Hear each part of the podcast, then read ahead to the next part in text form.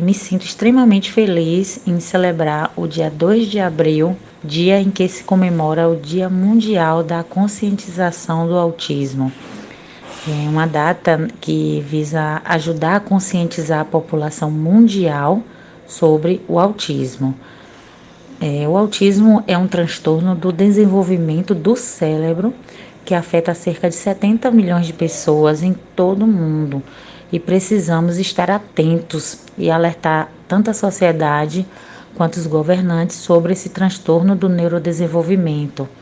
ajudando a derrubar preconceitos, esclarecer a todos que o autismo não é uma doença.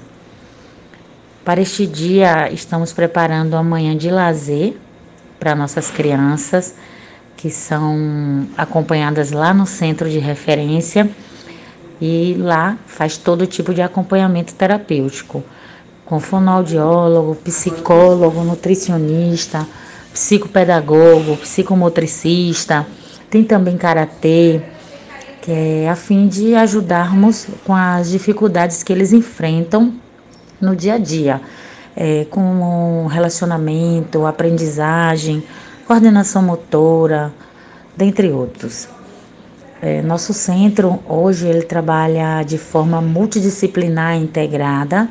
e isso tem nos possibilitado né, que nesses quatro meses de retomada de atividades é, nós conseguimos grandes evoluções com a maioria dos nossos usuários. Então será uma manhã de muita diversão,